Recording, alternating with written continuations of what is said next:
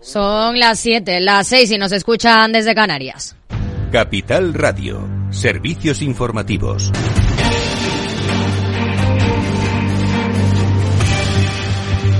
¿Qué tal? Muy buenas tardes. La vicepresidenta económica en funciones, Nadia Calviño, ha prometido ampliar las medidas para las hipotecas. Así lo ha anunciado ante la pregunta del senador popular sobre si el gobierno es consciente de que las familias españolas con carga hipotecaria dedican el 39% de sus ingresos para pagar el importe de la misma que lleguemos a un código de buenas prácticas para que las entidades financieras proporcionen una ampliación del plazo de las hipotecas, para que haya un cambio gratuito de las hipotecas de tipo variable a tipo fijo, para que sea gratuita la amortización anticipada de los créditos hipotecarios y para que se pueda congelar el pago de los intereses con un alivio muy importante a los colectivos más vulnerables. Espero que le parezca bien porque en cuanto que se forme el Gobierno, espero que muy pronto vamos a convocar esa mesa con los bancos para poder ampliar esas medidas y esos beneficios a las rentas medias de este país. Calviño ha defendido las medidas tomadas por el Ejecutivo, como la rebaja del IVA, el alivio a la carga hipotecaria de las familias o impuestos como el de las energéticas. Y precisamente hoy el Tribunal Constitucional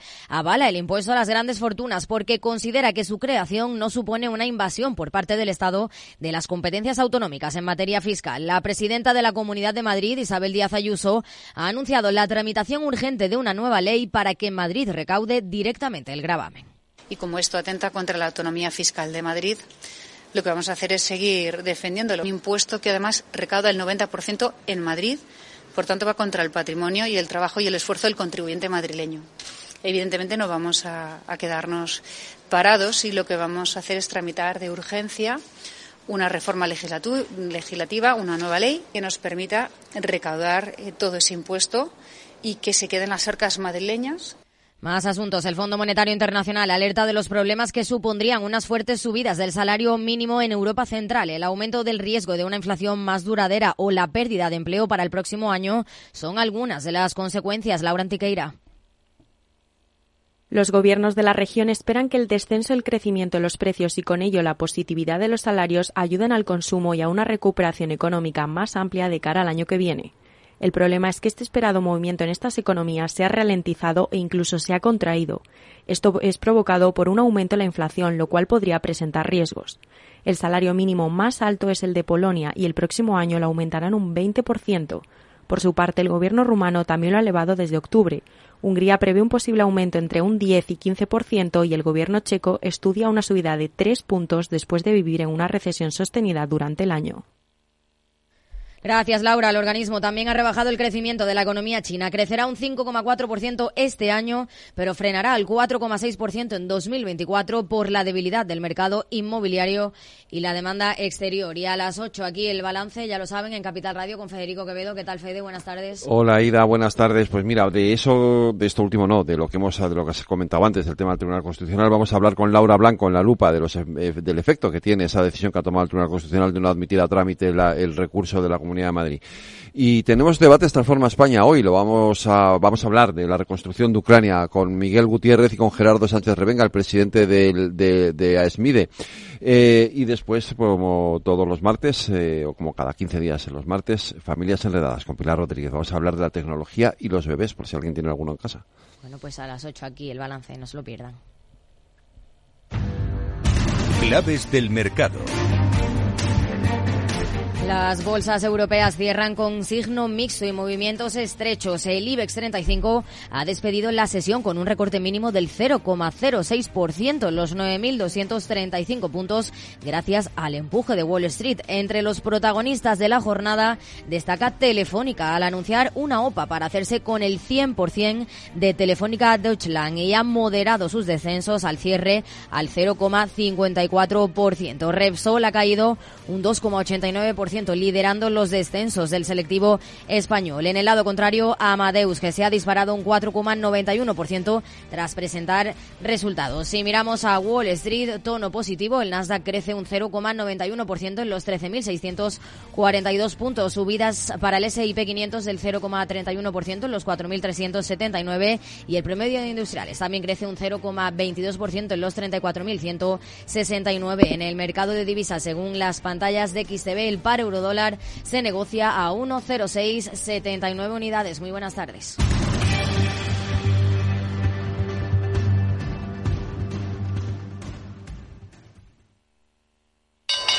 Invierte en acciones OTF sin comisiones. Tesla, Netflix, Amazon, Banco Santander, Telefónica, miles de acciones de los mayores mercados bursátiles del mundo y sin comisiones. Abre tu cuenta 100% online en solo 5 minutos. Un broker, muchas posibilidades. xtb.com. A partir de 100.000 euros al mes, comisión del 0,2%, mínimo 10 euros. Invertir implica riesgos. Si quieres conocer mejor las empresas con las que trabajas, empieza por Informa. Compruébalo con tres informes gratis, el nuestro para que nos conozcas más y los dos que tú elijas para tu negocio. Solicítalos ya en Informa.es. Informa, líder en información empresarial.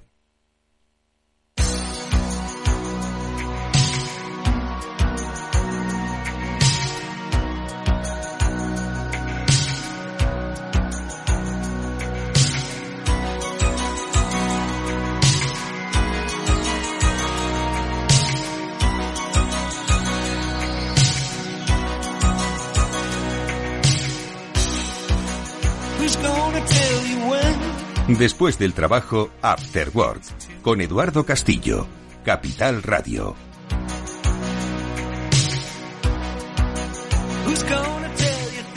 ¿Qué tal? Buenas tardes amigos, bienvenidos un día más al After Work, ya comienza en Capital Radio y hoy lo vamos a hacer dispuestos a hablar pues prácticamente todo el programa de política. ¿Sí? Vamos a hablar de política, bueno, en realidad de política económica, o bueno, no, en realidad de las políticas que hacen los políticos sobre la economía. Porque eso es un poco lo que está como quien dice, marcando nuestra, eh, nuestro día a día y nos gusta siempre analizarlo no desde el calor de las redes sociales, que son muy perniciosas porque no nos dejan pensar ni razonar, sino desde la óptica de la teoría económica. Y es que hoy vamos a abordar dos temas con nuestro economista de cabecera, Félix López, que yo creo que pueden ser muy interesantes para tratar de entender qué es lo que está pasando pues en este nuestro tiempo. No nos vamos a ir a Ferraz porque lo que vamos a hacer es hablar de la negociación, pero no de la negociación que está llevando a cabo el PSOE con el independentismo de derechas, que es Junts, sino que vamos a hablar de cómo están negociando, porque según lees la prensa, hay quien te dice que el PSOE está dando muchas cosas a cambio de, bueno, en realidad siete votos son mucho, para el PSOE son mucho, pero que en esta negociación que se anda ciertamente descompensado, ¿no? Bueno, pues eh, de negociación vamos a hablar, pero no exactamente de lo que están ahora mismo pactando en la mesa de Bruselas el Partido Socialista con un prófugo de la justicia, que es en este caso Carles Puigdemont, sino que vamos a hablar del poder de la negociación. ¿Quién ha escrito sobre negociación? ¿Sabemos negociar? ¿Está negociando bien Puigdemont o está negociando mejor el PSOE?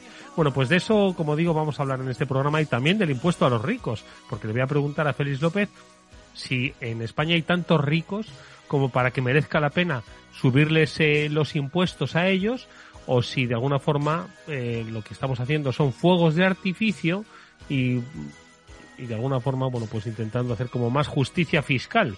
¿no? De que el que más tiene que más pague. Bueno, pues de eso es de lo que vamos a hablar entre otras cosas en este programa, pero bueno, ojo, que habrá ventanas también para no hablar de política y lo haremos de los objetivos que os habéis fijado para 2023 que están a punto de terminarse y no sé si los habéis cumplido. Bueno, pues le vamos a preguntar a un experto en materia agile, a Jesús Javier Marcos de Paradigma, pues que nos dé algunas recomendaciones para ver si nos quedan dos meses, eh, noviembre, diciembre, como quien dice, pues para ver si cumplimos objetivos. Ojo que además seguro que mucho de ese bonus que luego se va a llevar parte Hacienda eh, depende de esos objetivos. Bueno, pues esto es el Afterwork, así que acompañadnos, que empezamos ya mismo, música y saludamos a Félix López.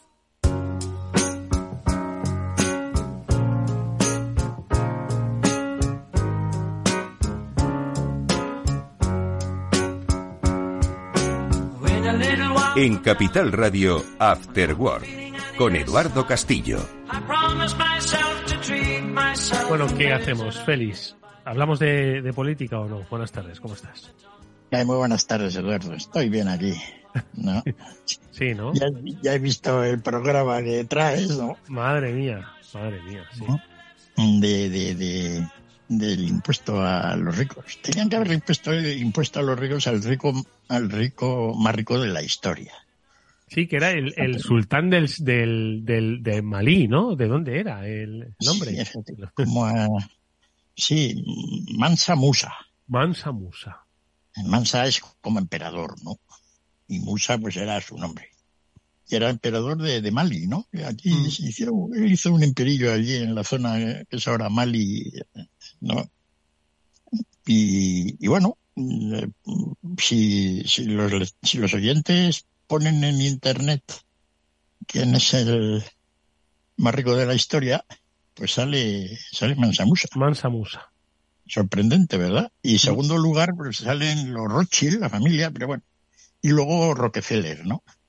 Sí, jo. Estás hecho un Rockefeller, decíamos. Estás hecho un Rockefeller, ¿verdad? total que yo, que yo he puesto. Encendía, encendía los puros con billetes. Eso es verdad. Eso no es nada con lo que hacía Mansa Musa, ¿no? Con las pepitas de oro. Las regalaba tal cual. Claro, el viaje a la Meca se lo dilapidó, se lo pulió todo. Sí, sí. Sí, así que me he puesto a estudiar muy bien exactamente quién ha sido el tío más rico de la historia. Y definitivamente Mansa Musa no lo es. No me digas. Voy a escribir un par de artículos, los voy a poner en mi, en mi LinkedIn, contándolo todo bien. En realidad, mm, Mansa Musa tendría el dinero para ser ahora la persona más rica de Cataluña, que es el dueño de, Mango. ¿No? Isaac Antic, ¿no? ¿Era como era? Eh, Isaac Antic. ¿Cómo era, Chimo Ortega? Seguro que estás por ahí, Chimo. Buenas tardes, que ya te damos paso. Ábrete el micrófono y saluda a la audiencia, hombre. Hola, Eduardo. ¿Quién es el, ¿Cómo estás? ¿El más rico de Cataluña, Chimo? Era Isaac Andic, ¿no? El, dueño de Mango, ¿puede ser? Eso dicen, aunque ahora si le, si le indultan igual es Puyol y las comisiones. Ay, madre, madre. Es que acaba de salir un listado de los más ricos de, del mundo otra vez, ¿no? Sí, de España ha salido pues, y tal. Mm. Sí, ponen allá los españoles. La verdad es que da pena, ¿no? Porque, porque si, si, si quitamos a Mancio Ortega, a los demás en una, en una reunión de ricos del mundo no les dejan entrar. Ya, sabes, pero yo, ¿sabes qué pasa? que me, me, conformo con que no me dejen entrar en la reunión. Feliz. No, pero la, la, falta de gente de este estilo significa que no hay gente que de alguna manera controle y, vigile cantidades de capital. Pero yo te voy a decir una cosa, Félix. Yo, mira, no, no he visto la lista porque me, las listas estas ya me aburren, ¿vale? Porque porque no, no logras tener la dimensión. Yo creo que hay que tener la dimensión humana de un tío que sale en primer lugar, en segundo, en tercero. Y, son gente, pues, que ha visto en los sectores en los que se desempeña, pues, oportunidad de hacer crecer su negocio, más o menos rico, ¿no? Entonces, yo paso ya de las listas, de verdad, ¿eh? Porque además, decir, que tenga 6.000, 7.000, 67.000 millones, pues al final pierde un poquito el sentido, ¿no? Entonces, eh, y por eso digo que, ¿y quién es el, eh, o sea, ¿por qué, ¿por qué dices que los españoles ricos son pobres frente a otros muy ricos? ¿Qué han hecho esos muy ricos para no ser tan pobres como los ricos españoles? Pues no ser españoles. Quiero decir, en España llevamos 20 años de auténtico desastre económico, ¿no? Es decir, no se ha generado un duro de riqueza absoluta en 20 años.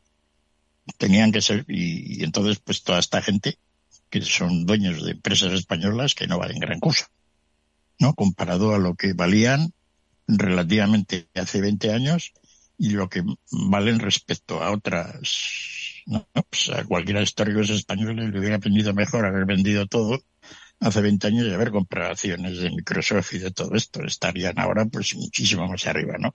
Este es un problema general de España.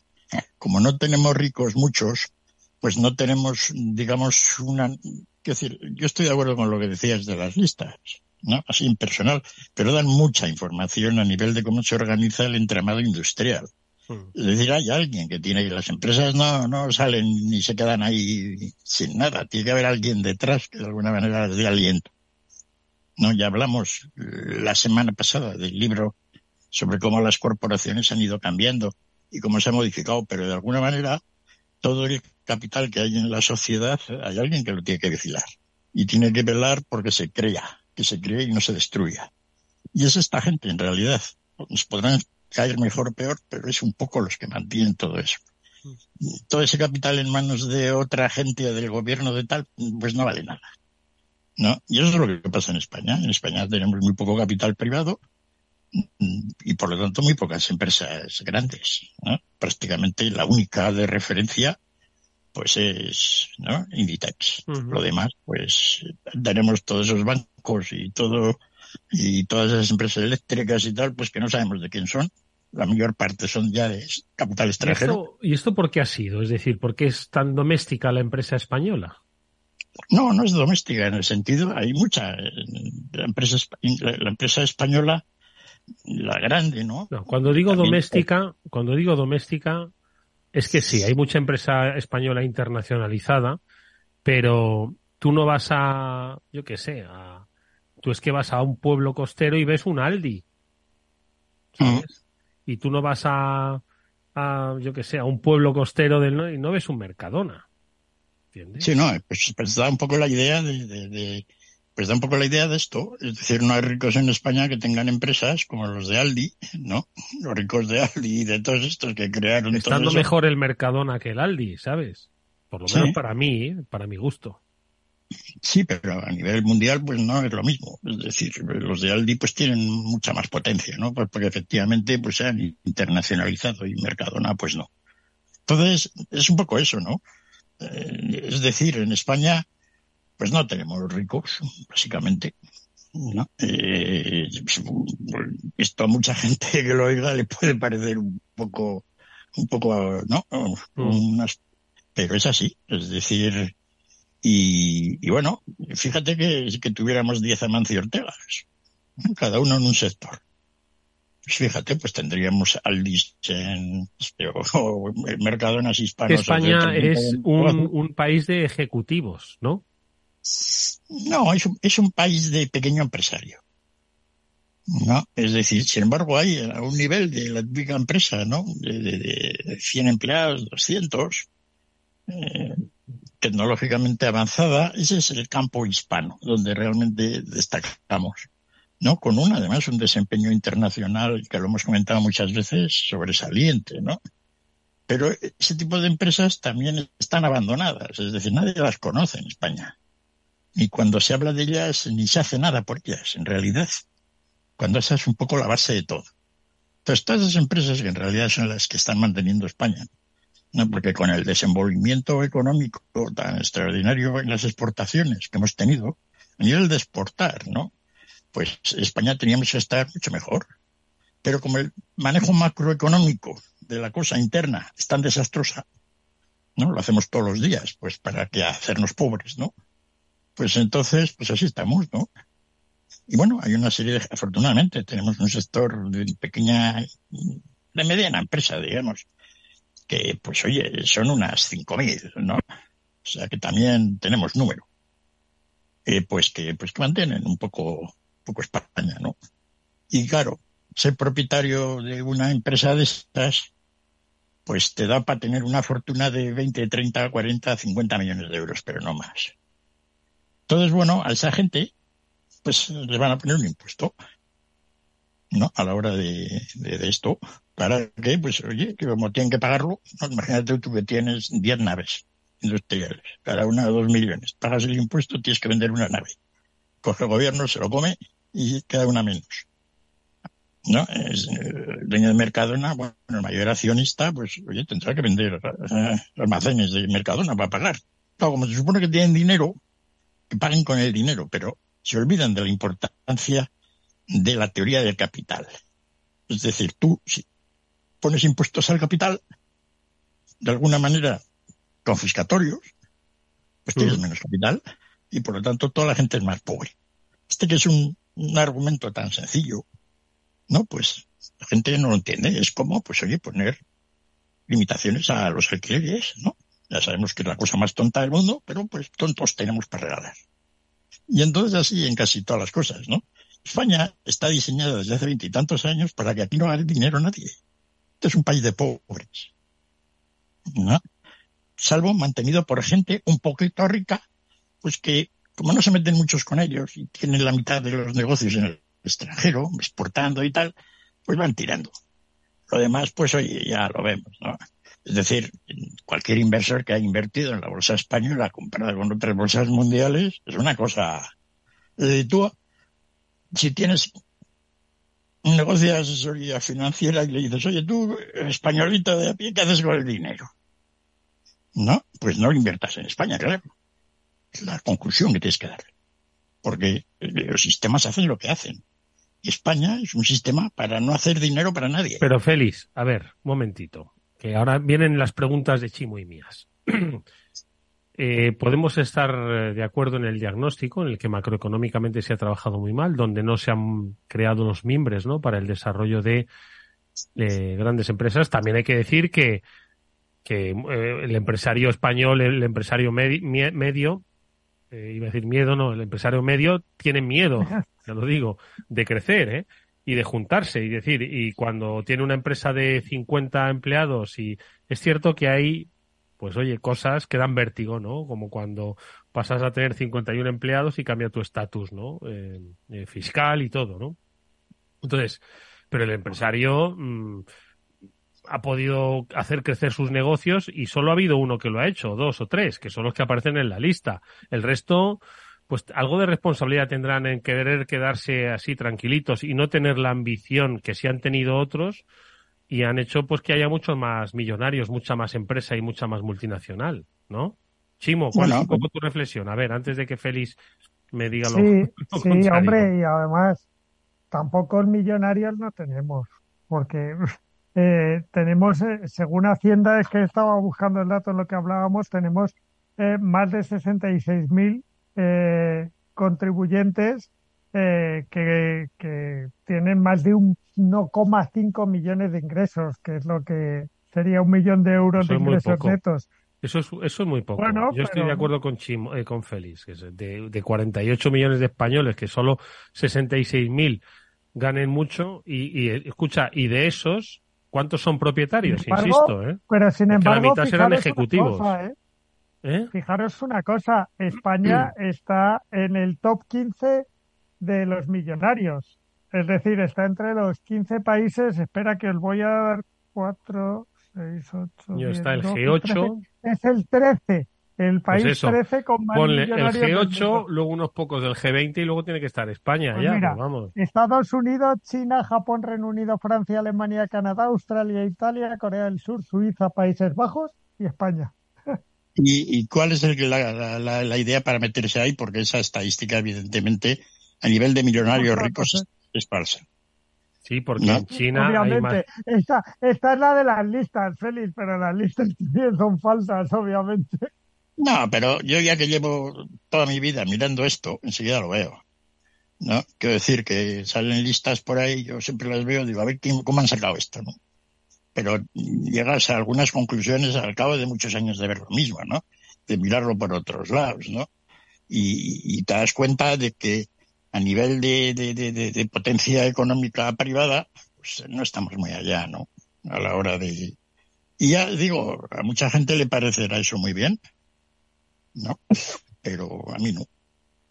No, a mí no, porque a mí me da la impresión de que haber tenido 20 fortunas más grandes por ahí con empresas, etcétera, pues nos iría mejor. Pero bueno, pero aún así, Félix, lo que te decía, el empresario español muchas veces se quiere quedar como está y no quiere y no es tan ambicioso o tan riesgoso, ¿no? Como otros. Bueno, ese es un argumento que siempre se ha dado, nunca podremos comprobarlo, ¿no? A la hora de que cuando habría que ir preguntando uno a uno. Sí, es cierto que efectivamente en España pues hay cosas que todo el mundo sabe, ¿no? Que son un auténtico desastre, como lo que has comentado, el diferente tratamiento a partir de cierto número de trabajadores, sobre todo con el tema fiscal, ¿no? Y laboral, etcétera, ¿no? Todo el mundo sabe que eso es una cortapisa profunda. Todo el mundo lo sabe. Como lo de, como lo de los alquileres y como lo del impuesto al capital.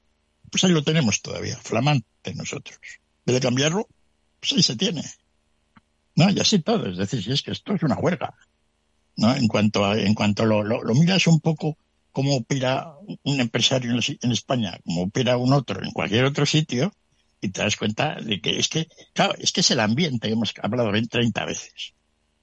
No, no se genera un ambiente aquí para que nadie pueda hacer nada. Tú, ¿qué, qué, qué perspectiva vamos a tener en la sociedad española? España dentro de 10 años. Puedo estar. ¿No? que vemos algo de, de que esto esté mejor. ¿Y alguna idea? ¿Salvo un milagro? No, Es decir, si lo miras objetivamente, pues llevamos 20 años, pues estamos igual o comparativamente peor. Y dentro de 10 años pues estaremos todavía peor. Porque no hay nada que realmente no nos dé a pensar, uy, pues mira, qué cosa tenemos aquí. Esto parece que, salvo que afortunadamente no conocemos muchas cosas de una parte de la sociedad industrial española que es bastante potente, que es lo que he comentado. Y que eso nos salva un poco. En fin, no, no, estoy hoy, pues, porque claro, empiezas a, Eso te pasa, Félix, eso, Chimo, eso le pasa a Félix por ver listas de ricos. Claro, y ponerte a pensar por qué pues estamos tan, tan lejos o no tenemos tantos. Sé que lo haces de una buena fe, porque otros ven las listas de ricos pues para ver qué impuestos pueden meterle a esos ricos, ¿no? Y otros pues para, para rasgarse las vestiduras y otros para inspirarse. Y tú sé que lo haces porque el rico, al que, al que se le llama rico, entiendes que es una palanca, ¿no? De desarrollo económico de un país, ¿no? Claro, es que el rico es porque, porque él es la parte de, digamos, en un balance, lo que llamamos el pasivo, ¿no? Eh, el rico está toda la riqueza que está en el otro lado, en el activo, ¿no? Y un rico pues tiene cosas y están en algún sitio, en España. Yo, yo entiendo a Félix. Ya, ya no va de ricos o de pobres. Es verdad que tanto nuestras empresas como, como la gente con dinero de nuestro país, la que, la que realmente dueña de esas empresas, son pequeñas. Son pequeñas y no somos competitivos. Vayas al sector que vayas, eh, cuando salimos fuera, pues quitados, mira, en mi sector, quitados las empresas, las cinco grandes empresas de componentes de este país, cinco, te diría, cinco o seis, eh, que son auténticas multinacionales y muy competitivas y por eso somos líderes en el, en el mundo, en el sector, pero, pero el resto son todo empresas muy, muy pequeñas. Hay un escalón tremendo entre esas empresas y las, y las del siguiente nivel. Es que eh, nos falta ser más grandes para poder competir. Y eso lo vemos en todo. O sea, cuando, cuando hablas de nuestras empresas, eh, no son competitivas y, y, es verdad que es porque estamos atomizados en todo. La economía está atomizada, la microempresa está de moda el emprendimiento es lo que salva este país, pero no podemos competir con, otras empresas. Me gustaría, fíjate, que, eh, aclarar, no aclarar, sino que muchas veces cuando nos referimos a que la empresa española no es competitiva, eh, como usamos un, el lenguaje de manera torticera, muchos pensarán que decimos que la empresa española es incompetente, ¿no? Y yo creo que, no, al decir, no, no, ya lo sé, Chimo, ya lo sé, ya lo sé, pero me refiero a que eso ha calado seguro en, en, en la sociedad y piensa que es esa tradición española, ¿no? Muy clásica de, de, de, de no creérselo, que al hablar de la falta de competitividad de la empresa española, piensan que no, que hay falta de capacidad o de, como digo, de incompetencia, ¿no? Y por eso, pues nadie apuesta por esto, ¿entiendes? Siempre se hacen de menos. Todo lo contrario. Cuando uno sale fuera y madre mía. No, no, todo lo contrario. La empresa española está, eh, vamos, eh, en, en, ese sentido que tú dices, no es que sea competitiva, sino mucho más. O sea, está al frente de la innovación, del desarrollo, del liderazgo, de muchísimas cosas. Pero es verdad que por tamaño eh, y en este caso, perdonar la broma, pero el tamaño importa, que por tamaño eh, muchas veces pues no estamos al nivel de otras grandes empresas que, tienen más capacidad de inversión, más capacidad de desarrollo, más capacidad de presentarse a concursos internacionales y más capacidad de crecer y tener otros recursos y, con más ricos y, ya vamos a unir el tema y más empresarios con más dinero y más empresas grandes, pues todo ese talento que tenemos y toda esa, esa capacidad empresarial que tenemos en este país, que es destacable y que además en el extranjero se valora mucho más que en España, lo que generamos aquí, pues sería mucho más, nos daría muchos más frutos y muchos más resultados. Feliz. Bueno, Hemos ido, hemos ido creciendo, ¿no? Es decir, que, el tamaño medio de una empresa en España, digamos, de estas competitiva a nivel internacional, de las que yo siempre impongo un poco por, por ejemplo, ¿no? Porque yo hago un benchmarking, una comparación siempre muy estrecha con Alemania. Afortunadamente he tenido, he tenido medios para hacerlo, gracias a libros de, Herman Simon, etc. y otros, ¿no?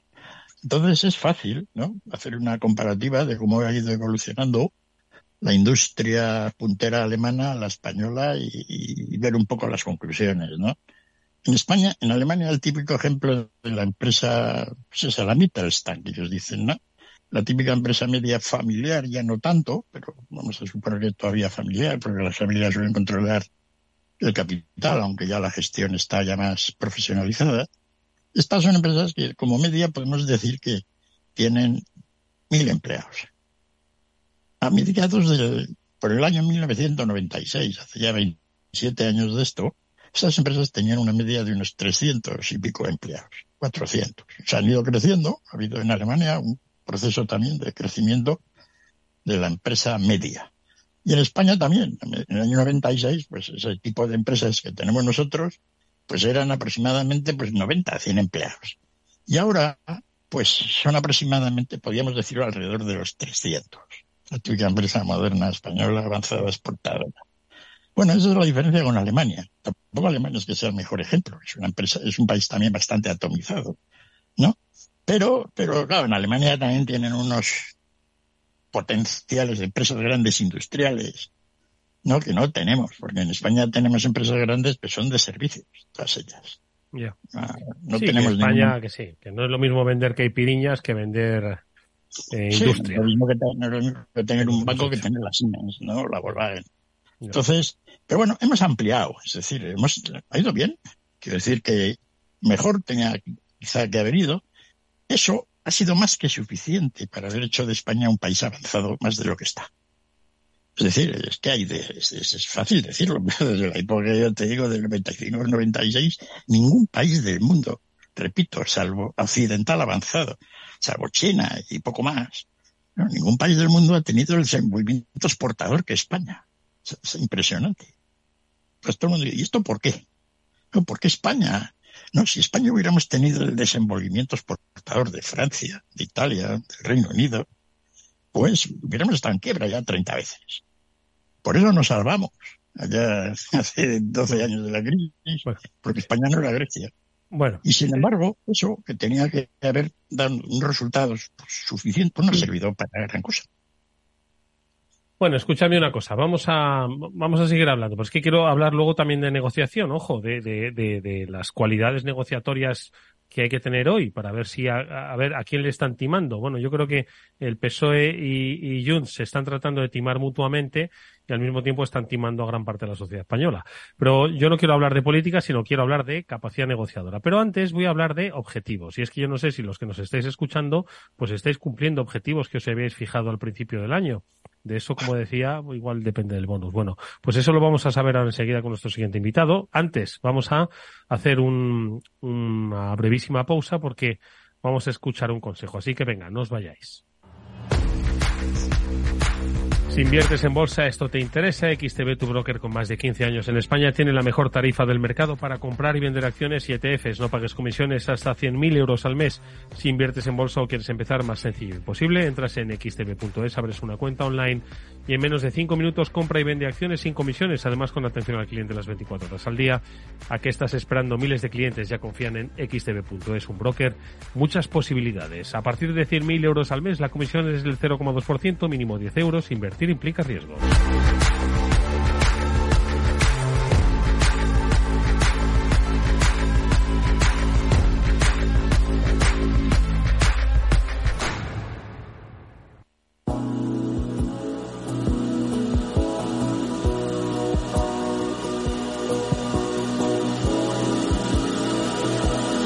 Estás escuchando After Work con Eduardo Castillo.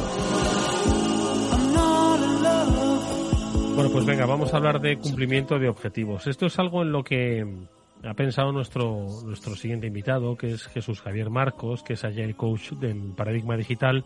Y claro, yo decía al principio, joder, es que nos quedan dos, dos meses, como quien dice, para cumplir objetivos. Pero bueno, nunca es tarde, nunca hay que tirar la toalla. Vamos a definir esos objetivos. Eh, Jesús Javier, ¿cómo estás? Buenas tardes, bienvenido. Hola, buenas tardes, Eduardo. Muchas gracias por la invitación. La presión del objetivo, ¿verdad? Nos los fijamos. ¿Cuándo nos fijamos el objetivo? ¿En diciembre del año pasado o en enero? Y Habitualmente, habitualmente. Siempre nos ponemos el objetivo de queremos hacer muchas cosas cuando acaba el año y hacer todo lo nuevo en, arrancando el nuevo año.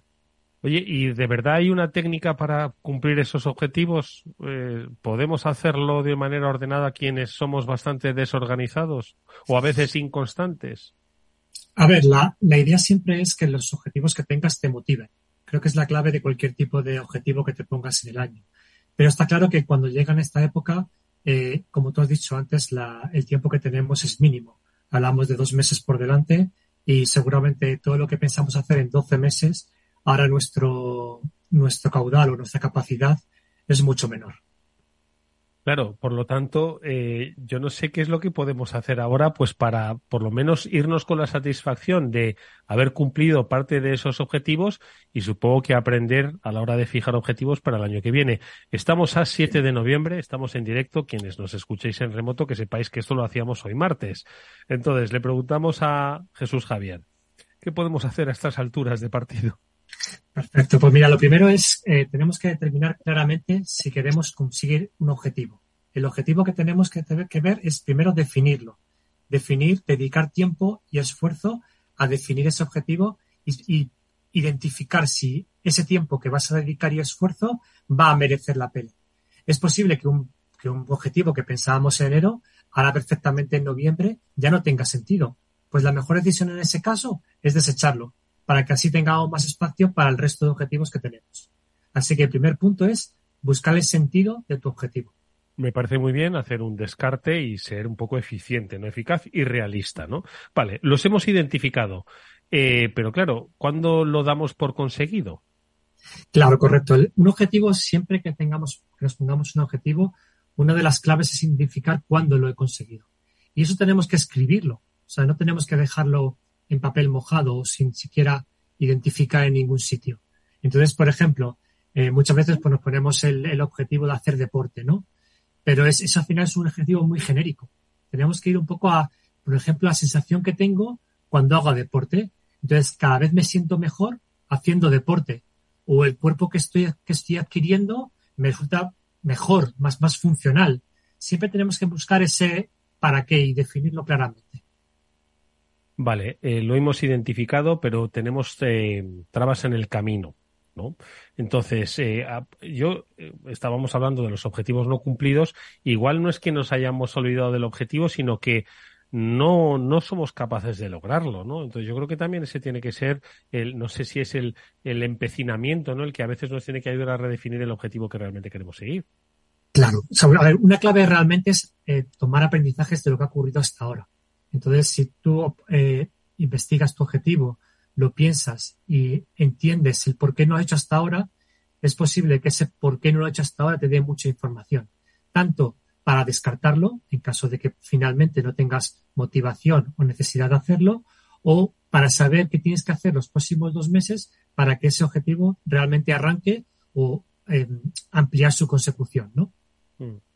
Vale, y entonces, claro, nosotros cómo priorizamos objetivos, eh, eh, eh, Jesús Javier, es decir, cómo de alguna forma decimos, oye, venga, descarto estos, me quedan dos meses, es 7 de noviembre, es martes, eh, como quien dice, el año se acaba, en este país el año se acaba el día que empiezan las cenas de Navidad, que eso es más o, menos, más o menos, ah, pues dentro de un mes aproximadamente, ¿no? Porque como ahora hay mucho límite en las reservas, entonces tenemos poco tiempo y tenemos que priorizar. Entonces, ¿cómo, eh, cómo hacemos esa, esa distinción? ¿Cómo potenciamos los que realmente tienen importancia? Vale, una de las máximas de productividad es tener foco. Entonces, eh, evidentemente, lo que pensamos para 12 meses no puede ser lo mismo que pensamos para dos meses. Entonces, es muy importante que hagamos un ejercicio de autorresponsabilidad y de autoconciencia, eh, priorizando qué eh, objetivos realmente quiero hacer y qué objetivos no. existen técnicas como la matriz de Eisenhower o la, matriz de priorización de Moscú, que viene de las siglas eh, Masud, Gould y Gould, que nos ayudarán a realizar esta priorización es muy importante que cuando hagamos este tipo de técnicas comparemos objetivos. O sea, si yo pongo dos objetivos en la columna del hacer, en el caso de Eisenhower, tengo que compararlos y si realmente los dos tienen la misma prioridad que el resto. Vale, eh, hasta aquí ha sido un poco la, la, teoría, ¿no? Es decir, hemos hecho un análisis previo de los objetivos que hemos cumplido, de los que están por cumplir, pero ahora tenemos que ponernos manos a la obra. ¿Recomendaciones, Jesús Javier, que nos puedes dar? Sí, por supuesto. A ver, eh, está claro que los objetivos pueden ser muy grandes o muy pequeños, pero cuando tenemos objetivos grandes, la mejor táctica para poder abordarlos es dividirlo en pasos pequeños. Está claro que cuando tenemos objetivos muy ambiciosos, es, simplemente arrancarlos y empezar a hacerlos nos desmotiva. Y como dice muchas veces eh, Will Smith en sus frases, eh, yo cuando quiero construir una gran muralla, no pienso en hacer una gran muralla. Pienso poner un ladrillo lo más perfecto posible cada día. Y al final de ese camino tendré una gran muralla. Pues ese es el objetivo, ¿no? El centrarnos simplemente en el siguiente paso, en el paso pequeño que voy a dar y darlo lo mejor que sepa. Y luego también a veces nos ocurre que la motivación que tenemos para hacerlo no es suficiente. ¿Cuántas veces nos pasa, por ejemplo, con el deporte, no? Quiero hacer más deporte, pero simplemente el hecho de eh, hacer deporte nos da pereza o cansancio. Pero sin embargo, empiezas a hacer deporte y te entran más ganas de hacerlo. Por tanto, muchas veces, aunque no tengas la motivación, pero sí tienes la necesidad de hacerlo, empieza. Y ya simplemente por el hecho de hacer, encontrar la motivación. Fíjate, estaba pensando en esto último que decías, nos está escuchando Chimo Ortega, experto en información del motor, y verdad que Chimo lo que más cuesta mm. es, es arrancar, ¿verdad? Porque, pero una vez que te arrancas, ya te, ya coges pista, ¿eh? Sí, eh, es una buena metáfora, Eduardo Castillo, pero sí es verdad que lo que más cuesta es arrancar, eh, aunque también es verdad que llega, llega ese momento, eh, los que hacemos deporte lo sabemos, en el que dices, bueno, ya estoy bien y a partir de aquí el seguir es lo más difícil. El momento del reenganche, que le llamo yo, ¿verdad? Sí, sí, 100%.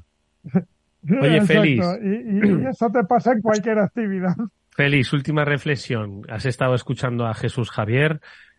Nos ponemos eh, un poco esos, esos deberes para el cumplimiento de algún objetivo. ¿Qué te parece? Igual acabamos el, el año con algún empresario que ha sido más rico de lo que es ahora en noviembre, ojo, ¿eh? No, lo será, sí, lo será, sí, un poco las acciones, ¿no?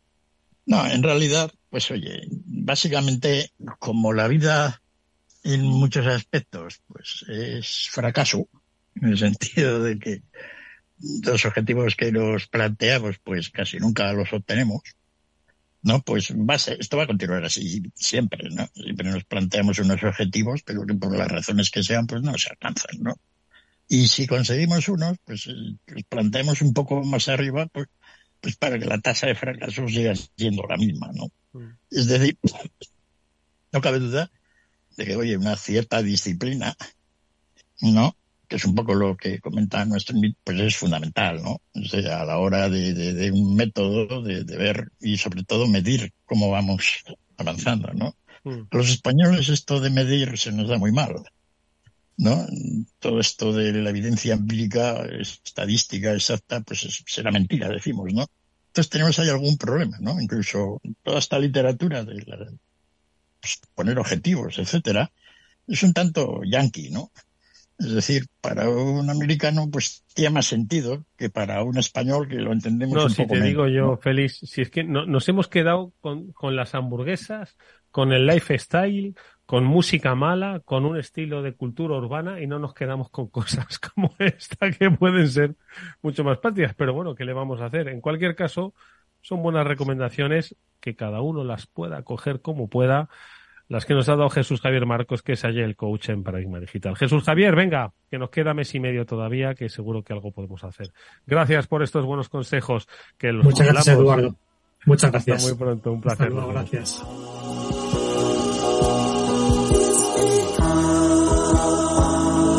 Estás escuchando After Work con Eduardo Castillo. Lo que está claro es que quien se puso un objetivo que lo va a cumplir es el presidente en funciones, Pedro Sánchez. Él pues tiene un objetivo que es lograr una investidura para la que todavía no hay fecha y para eso se ha propuesto pues eh, recorrer un camino que le permita obtener el número suficiente de votos que le hagan presidente del gobierno en la próxima legislatura. Y para eso pues está negociando. Y está negociando, tiene un montón de negociaciones todavía abiertas. Ya con la de Sumar ha cerrado ¿no? Pero todavía sigue abierta. Y la de Esquerra, teóricamente, también, ¿no? Eh, pero ahora queda la del PNV y la de Junts, que está a punto de cerrarse, ¿no? Y en, y en estas negociaciones, bueno, pues ha, ha- ha dado un montón de cosas, ¿no? Entonces, ¿le han tangado a Pedro Sánchez o, o les está tangando? Porque al final el poder que otorga la presidencia del gobierno durante una legislatura más es superior a lo que puede obtener el independentismo por su lado, el nacionalismo vasco por otro, la izquierda de, sumar, iba a decir de Podemos, no, de sumar con o sin Podemos, no se sabrá. Félix, ¿cómo ves tú las negociaciones sin meternos en política? ¿Está siguiendo algún manual o aquí no hay manual que valga? Bueno, eh, este ha sido un tema que profesionalmente me ha interesado mucho, ¿no? Toda la teoría de la negociación, ¿no? Incluso hace 20 años yo hice mis tres leyes de la negociación, ¿no? Pero digas. no las vamos a comentar. Ay, ¿no? bueno, ya las comentaremos en privado. Sí. Es, es como es la teoría, es la teoría de la, de la teoría de la gravitación universal, ¿no? Son grandes teorías. Otras la, ¿no? Pues Bueno, tema en cualquier de- caso, dices que te Entonces- interesado el mundo la negociación, ¿no? Una, una de las cosas que estoy viendo en este tipo de negociación es que efectivamente cuando coges un manual de, de- de negociación, que hay muchos, ¿no? Y la verdad es que no han mejorado nada en 20 años, es una pena, ¿no? Es una ciencia que yo pensaba que iba a revolucionar, pero se queda muy parada. Entonces, lo que te dicen efectivamente lo que estamos hablando de los objetivos. Hay que tener un objetivo claro de lo que se pretende obtener en una negociación. Sí. ¿no? Lo que pasa es que luego los teóricos ahí establecen varios. ¿eh? En este caso, está claro que el que lo tiene más claro es Sánchez. Sí, claro, pues tiene un objetivo que es investidura. Exacto. Entonces eso le simplifica mucho el asunto, ¿no? Pero lo ideal sería de que ese objetivo estuviera oculto. No. Pero aquí ya. Sí, Si no, si no, claro, porque si no, no estaría pasando lo de Ferran, ni lo de la fiscalía, ni en fin. Pero bueno, no te interrumpo, perdón. No, entonces, una vez que, que- que los demás saben cuál es el objetivo, pues lo tienen más fácil. Es decir, evalúan cuánto puede valorar Sánchez ese objetivo y le piden en consideración. Como para Sánchez eso aparentemente lo- vale muchísimo, ¿no? Porque no concibe el no poder ser investido, pues la posibilidad de que según se vaya, digamos, alargando el plazo hasta el plazo definitivo, la capacidad negociadora de los oponentes, digamos, aumenta mucho. ¿No? Y por eso no se está llegando ahora a ningún acuerdo. También tiene importancia todavía, ¿no? Porque se, se logrará el último día al final, salvo que pase alguna cosa. Todo lo hemos visto en muchas negociaciones importantes allí, ¿no? El tratado de Maastricht está pues todo a las 3 de la mañana, ¿no? Cuando todo así, ¿no? Mm. Entonces, eh, bueno, eh, por, por el otro lado, sin embargo, pues por hablar de Puigdemont, pero también de otros, Sí. ¿no? Pues lo- los objetivos ya no están tan claros. Sí, porque son, No, en realidad- que quieren, quieren muchas cosas, ¿no? Ah, Es toda una confusión. No, puede ser que se tengan que conformar, pero ni creo yo que lo tienen ordenado. Normalmente se dice que uno tiene que tener un objetivo, pero tiene que tener muy claro cuál es lo mínimo que aceptará de la negociación. Mm. Y yo no sé exactamente todavía si la gente que está negociando con Sánchez tiene muy claro eso de qué mínimo es el que tiene. Mm. Y como Sánchez lo sabe, pues bueno, ahí tiene una ventaja. ¿no? Entonces es una, es una negociación, pues oye, como además hay más bandas, intervienen unos, intervienen otros, ¿no? Incluso la forma en que se han ido escalonando las negociaciones, pues es- importa mucho y quizá lo más fundamental casi es llegar a un acuerdo de negociación con que lo vas a tener más difícil.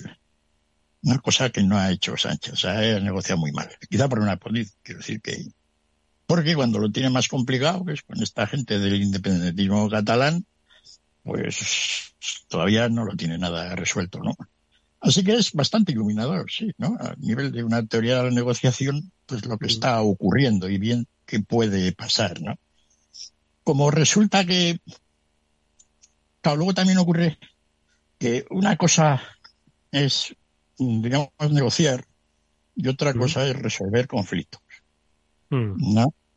Y entonces Sánchez está negociando, pero Puigdemont está resolviendo conflictos. Mm. No, no es lo mismo, digamos, negociar un matrimonio, Sí. una boda, Sí. te quiero, cariño, ¿no? Sí. Que negociar un divorcio, desgraciado, claro, ¿no? Entonces, ese, ese, ese tema eh, está influyendo aquí bastante, ¿no? Entiendo. Normalmente la gente que está en una situación que ha perdido ya, pues Puigdemont está exiliado, ¿no? Y tuvo que salir de allí. Es decir, él ha perdido. Entonces, normalmente ese tipo de gente, por razones que explicaba muy bien, que explica muy bien Daniel Kahneman, nos habla mucho de él, pues se vuelve muy amante del riesgo. ¿no? Así como un negociador, si dos personas negocian pues, la venta de una casa, Sí. pues como los dos tienen que ganar, Sí. en el sentido de que uno pues quiere la Uno casa. quiere la casa y el otro quiere el dinero. Sí. Sí, cuando se gana, cuando se negocian normalmente, es decir, pues el resultado es una mejora para todos, digamos, pues, pues es muy fácil llegar a acuerdos, porque la gente se vuelve muy aversa al riesgo. Es decir, si ya te han dado un dinero suficiente, no lo voy a arriesgar más. Sí, sí, te entiendo. Pero en el caso de Puigdemont, pues está metido ahí en una espiral, pues oye, bastante preocupante en el sentido de, que un negociador que está en una situación de conflicto, pues se vuelve más agresivo, ¿no? Es más difícil, lo estamos viendo además, ¿no? A la hora de, del tema. Y ahí andan, ¿no? Yo creo que como, en teoría, salvo que no ocurra nada al margen, porque siempre luego en una negociación, pues eh, influye todo lo que está ocurriendo alrededor. ¿No? Y lo que está ocurriendo alrededor ahora ya sabemos que es mucho. No, esto no es una negociación tranquilita. ¿no? El ambiente externo va a influir muchísimo. Como lo podamos ver luego, pues lo que pueda ocurrir hoy. ¿no? Entonces, todo eso, pues bueno, eh, también influye, influye, influye lo, suyo, ¿no? Y bueno, Muy interesante, Félix, muy interesante. Chimo, ¿verdad? Estas reflexiones que nos ha eh, compartido Félix, ¿no? Sobre, sobre, todo porque es que abren mucho la, la el, el, abanico. Eh, no ya siquiera, fíjate, de lo que es eh, lograr el objetivo de Pedro Sánchez, sino eh, la resolución del, del, conflicto y cómo se, se negocia en el conflicto, ¿no? Porque imagínate Sí, que, que me- que la amnistía me- llega y, y Puigdemont vuelve a España, el Lord de multitud, y Esquerra Republicana, que hay que decir que es un partido de izquierda, Esquerra significa izquierda, ¿eh? para quien no lo sepa. Y Junts es un partido de derechas, ¿eh? independentista y no sé si católico, eso lo es el, lo es el PNV, eh, de derechas y católico. Entonces, eh, yo no sé si, si eh, Puigdemont querrá ser presidente otra vez, ¿no? Como le llamó el otro día el PSOE en su, en su comunicado, ¿no? Entonces, el conflicto se avecina, Chimo, perdón. A mí, a mí me parece que el conflicto se avecina. eh, yo soy de los que dice que se van a entender, seguro. Pero, pero eh, el Frankenstein va a ser demasiado Frankenstein. Pero me ha encantado la forma de enfocar que ha visto Félix las negociaciones, esos dos puntos de vista tan distintos, esas dos posiciones eh, que son absolutamente distintos, eh, de un lado y de otro, para, pero van a llegar a un acuerdo. Yo estoy convencido que el 26 por la mañana, de hecho. O sea, yo apuesto el 27 es el día límite, el 26 tenemos la votación. No, pero fíjate, o sea, no, no hay duda, yo creo, ¿no? De ese acuerdo. Todo puede pasar, por supuesto, ¿no? Pero, pero es un poco le- lo que decía Félix, ¿no? Dice, oye, yo necesito comprar una empresa en el mercado Exacto. porque necesito que, y se, se conoce mi objetivo, ¿no? Que es ir de compras. Normalmente siempre las, las sopas estas se mantenían en silencio, ¿verdad, Chimo? Y, y, y te despertabas con el mercado con una, una empresa suspendida de cotización y un comunicado, ¿no? Claro, pero en este caso el objetivo es que se sabe, ¿no? Entonces, bueno, pues en, eso, en esos términos se juega, ¿no? yo creo Es que... No, sigue, sí, sí, sigue, Félix. sigue. No, no, No, digo que el final es No, que digo que habla- hablando un poco de la situación que están ahora en la negociación, como la alternativa que tienen es muy mala a todos, de Sánchez la alternativa a no llegar a un acuerdo pues es desastrosa, ¿no? Sí. Entonces, normalmente uno también negocia, depende con las alternativas que tenga. Como no tiene ninguna, pues, pues está muy en el alero, ¿no? Y, y por lo tanto dispuesto a aceptar bastante. Pero la situación también de Puigdemont es bastante mala, ¿no? Porque si, si no llega a un acuerdo, el panorama es realmente desolador. Sí, para, sí, exactamente, sí. Y entonces, eso es lo que hace que todos pensemos de que efectivamente es tan importante que llegue a un acuerdo que no les va a quedar más remedio porque no tienen alternativa. ¿No? Y entonces la necesidad les apremia a los dos. Esto es como lo de las fusiones de dos, de, de sé, de dos aerolíneas o de dos bancos, que no le queda más remedio, como lo de las, lo de las fusiones frías, estas que nos vendieron, ¿te acuerdas, Simo? Exacto, ¿te acuerdas? Eh, no, no, es porque eh, esto porque es no muy quedaba bueno más remedio, mercado, ¿no? Es muy bueno para la empresa, ¿no? Esto es muy bueno porque no les queda más remedio. No queda pues más si no se mueren, pues esto es igual. es que si no se mueren por el camino. No, pues esto, Con lo no, cual- esto con lo- por lo tanto, bueno, pues esto es simplemente un, pues un, fíjate, Félix, esto, esto es 26 el término medio. Esto ni es un matrimonio, ni es un divorcio. Es el típico acuerdo prematrimonial que desvirtúa el amor que hay en el matrimonio que dice, si me, si nos separamos, tienes que hacer esto, ¿no? Es decir, ¿quién, quién firma Y un acuerdo prematrimonial? dices- Vamos, y hombre. que lo ves desde fuera y dices, esto es que se van a acabar separando antes de Hombre, casarse. claro, Pues, cuando uno firma un acuerdo pasando. prematrimonial es porque se van a acabar separando. Y esto es lo mismo, Félix, un acuerdo prematrimonial, ¿no? Sí, bueno, ya no sé si la metáfora la podemos seguir, pero sí, es decir que no, es una situación un poco... Entonces, pues lo damos por hecho, no sabemos lo que ocurrirá luego, ¿no? En cuanto a la lógica del tema.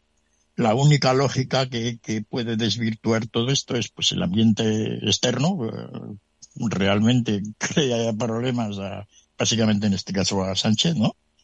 Y eh, por ambiente externo, pues que se que se le revelen sus diputados, ¿no? Porque claro, están en una, en una situación ahora bastante, bastante complicada, ¿no? Para los próximos años, como esta salga para adelante.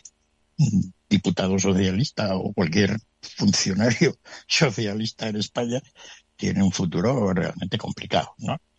Y O, o no, eh, o no. ¿eh? O, Sí, sí, o no, muy no. longevo, ¿eh? O muy longevo, lo- nunca se sabe. ¿eh? No, lon- longevo no, porque tú imagínate tal como está la situación ahora, cada vez que habla, uno, ¿qué le van a decir? No, si no va a haber argumentos ya. Es decir, la situación ahora está en una situación en que tú imagínate que eres líder de la oposición ante un gobierno del PP o de quien sea, ¿no? Y se te ocurre hablar, criticar alguna medida del gobierno de Murcia, de donde sea, ¿no? Sí. ¿Qué te van a contestar? No te van a contestar con, con, Sí, con sí. argumentos. La reputación y credibilidad, sí, es así. Es así. Entonces, En así fin. en una situación ¿Quién- Pero ¿quién tiene más fuerza en esta negociación? eh, tiene mu- Mucho Eh, más fuerza no, Puigdemont, ¿no? ¿O no? Yo diría que, tiene, está Que nos vamos, que nos Vale, vamos. Que me dejamos Jorge. Eso. Que un abrazo. Que os cuidéis muchos. ¿Quieres ir más allá? Con Arval podrás llegar donde te propongas de la forma más sostenible y asegurar un mundo mejor contribuyendo a la seguridad en carretera, al futuro de las ciudades y a la calidad de vida. Ser responsable sin tener miedo al liderar el cambio. Arval, la transición energética arranca aquí. Más información en arval.es.